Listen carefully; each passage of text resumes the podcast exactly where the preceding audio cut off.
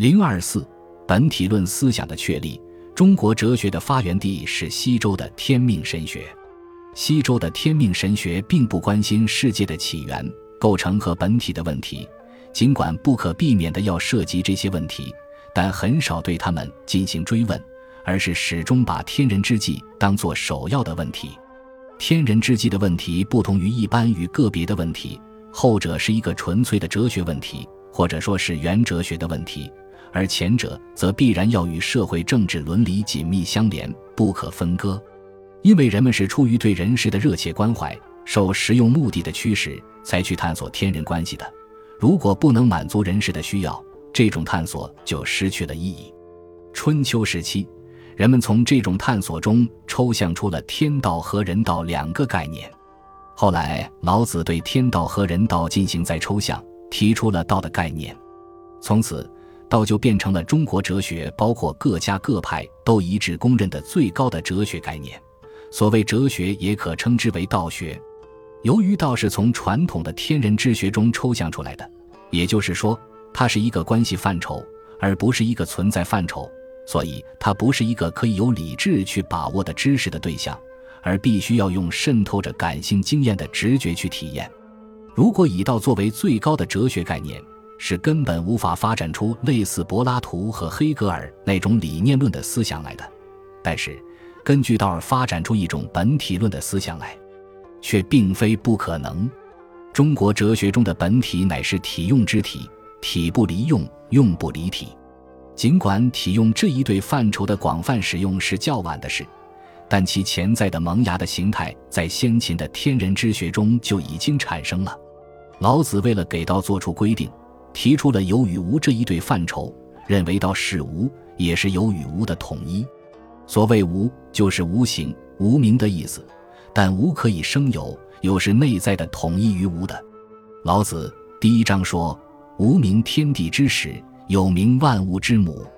故常无欲以观其妙，常有欲以观其徼。此两者，同出而异名，同谓之玄。玄之又玄，众妙之门。”这就是说，有与无都叫做玄，或者说是暂且借用来描述玄的一种名言工具。玄就是道，这个道是天地之始、万物之母、众妙之门，有点类似于泰勒斯等人所说的本源，而不同于巴门尼德的存在。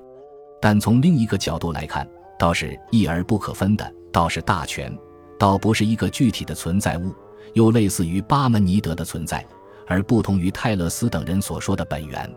实际上，如果我们根据中国传统的天人之学来理解，而不用西方的哲学思路来比附，还是能够较为准确地把握住道有无这些概念的哲学含义的。所谓道，它是对天道与人道的进一步的抽象，而天道与人道的关系乃是一种反复循环的关系。人们对人道不断追问而上溯到天道，对天道不断追问又返回到人道。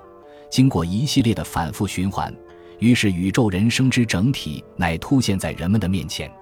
人们发现，这个整体既是天人关系所从属的本体，又能发而为支配天人关系的功能。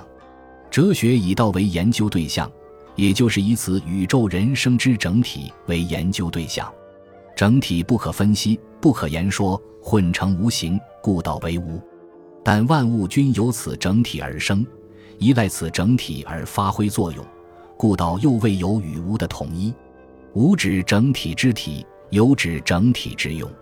唯有通过有与无这一对范畴，才能使自己的思想接近于此整体，摆脱天命神学以及其他各种对天人关系的肤浅的理解，而上升到高层次的哲学境界。故老子说：“此两者，同出而异名，同谓之玄。玄之又玄，众妙之门。”由此可见，中国哲学中的本体论所探索的问题，不是一般与个别的关系，而是体用关系，或者本体与现象的关系，无形与有形的关系。这种思维模式把世界的存在及其统一看作是一个自明之理，把探索的重点放在沟通天与人、主与客、自然与社会的相互关联、相互作用之上，对所有这些从来都没有怀疑其为实有，因而根据这种思维模式。所谓无，并不含有巴门尼德所说的非存在的意义。有与无的统一也不同于黑格尔的那种抽象思辨逻辑的连结，而是整体及其作用的内在的连结。儒家的《易传》所提出的本体论与道家的老子哲学，从思维模式上看是完全一致的。《周易》系辞说：“一阴一阳之谓道，形而上者谓之道，形而下者谓之器，化而裁之谓之变，推而行之谓之通。”举而错之，天下之民谓之事也。《易传》所谓的道，指一阴一阳，阴阳无形，是为形而上。这种形而上的道与老子所说的无是相通的。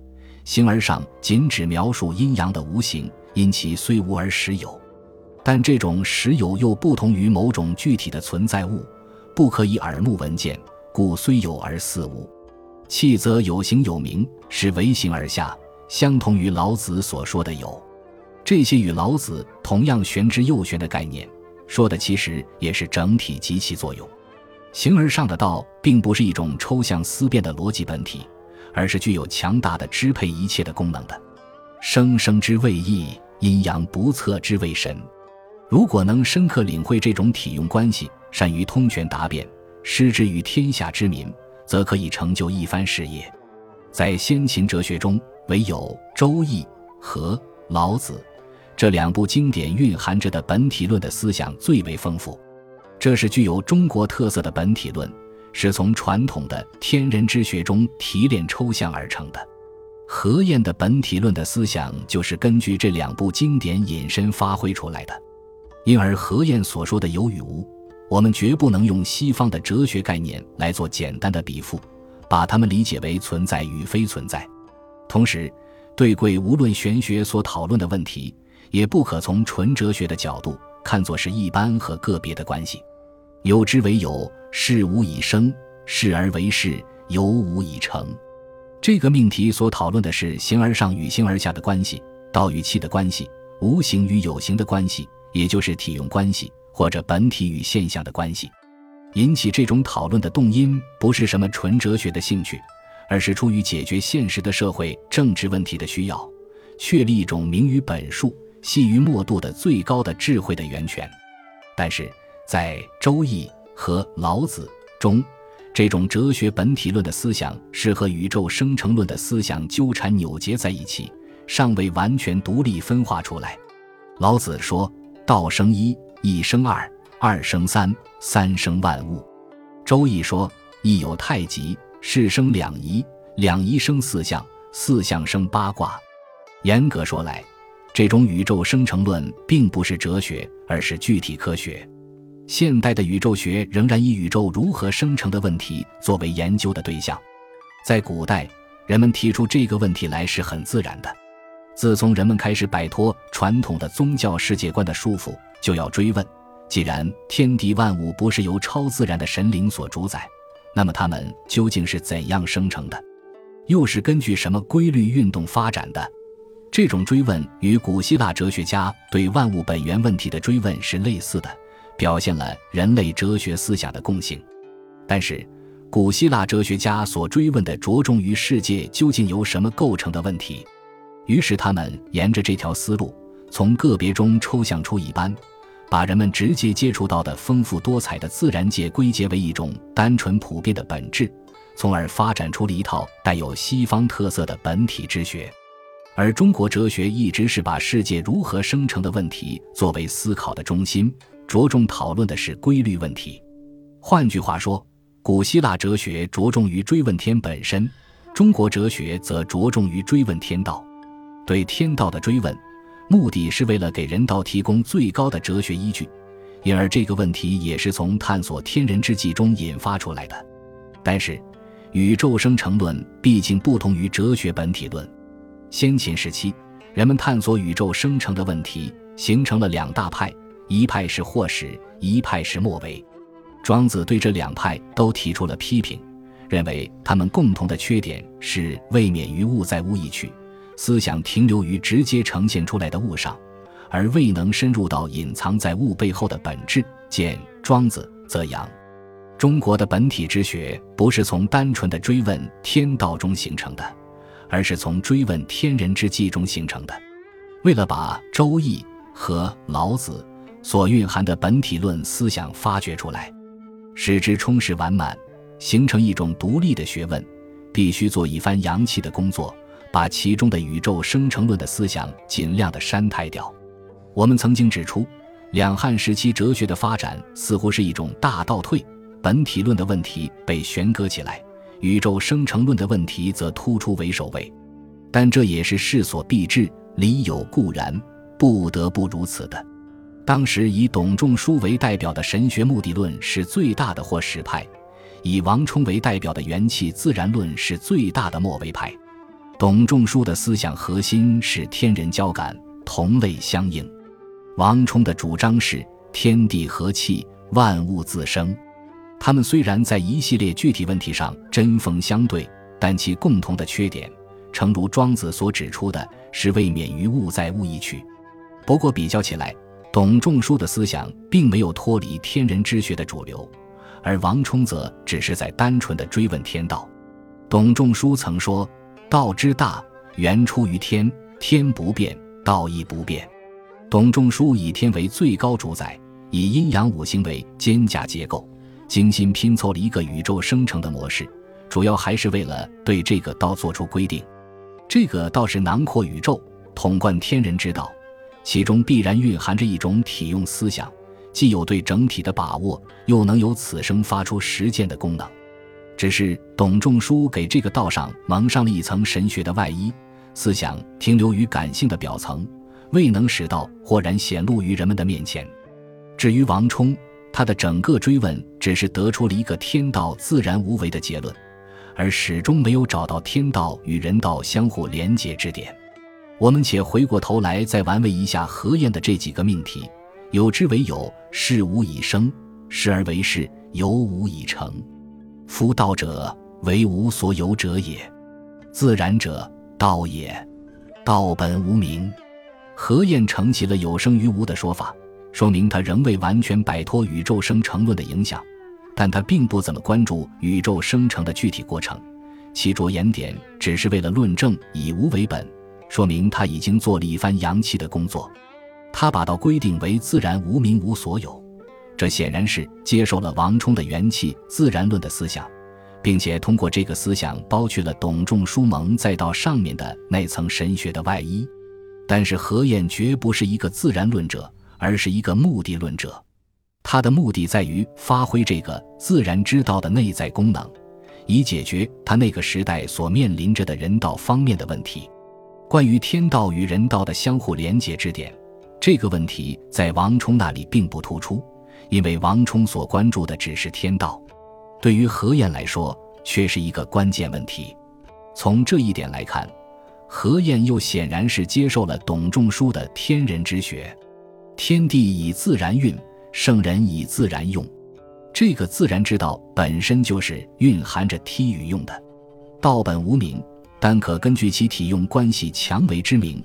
天道与人道的相互连结之点，也就因此体用关系而豁然显露出来。故何晏说：“众拟称摇荡荡无能名焉，下云微微成功，则强为之名，取世所知而称耳。”这种解释，就其为天人之学而言。与董仲舒是完全一致的，《春秋繁露·奉本篇》说：“孔子曰：‘为天为大，为尧则之，则之者大也。巍巍乎其有成功也，言其尊大以成功也。齐桓晋文不尊周室，不能霸；三代圣人不择天地，不能治王。